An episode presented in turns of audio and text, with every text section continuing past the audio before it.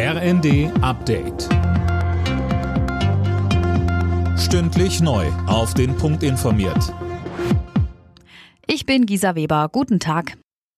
Trotz der desolaten Haushaltslage will der Bund die Länder weiter beim Umbau der Wirtschaft zu mehr Klimaschutz unterstützen.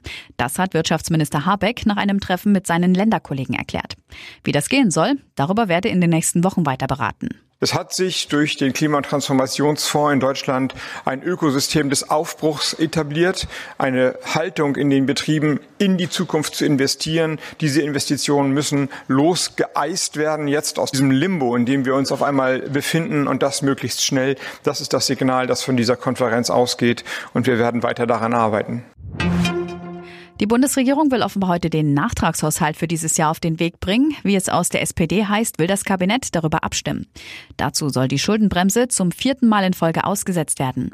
Eine Reform der Schuldenbremse lehnt die FDP derweil ab.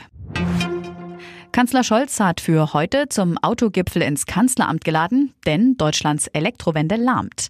Wen hat Scholz denn da heute zu sich eingeladen, Nanjo Kuhlmann? Alles, was Rang und Namen hat in der deutschen Autoindustrie. Die Stimmung ist allerdings nicht so dolle. Der Wandel vom Verbrenner zum E-Auto wird zunehmend kompliziert. Bei den Kunden sitzt das Geld nicht mehr locker. Die Nachfrage lahmt und die Preise für E-Autos sind in Deutschland immer noch hoch. Jetzt geht es darum, wie man das Ziel der Bundesregierung, bis 2030 mindestens 15 Millionen E-Autos auf die Straße zu bringen, noch erreichen kann. Und das ohne üppige Staatsgelder, aus bekannten Gründen. Passend zum frostigen Wetter ist vielerorts die Glühweinsaison eingeläutet worden. Die meisten der insgesamt rund 2500 Weihnachtsmärkte in Deutschland haben geöffnet. Die Adventszeit beginnt dann offiziell am Sonntag. Alle Nachrichten auf rnd.de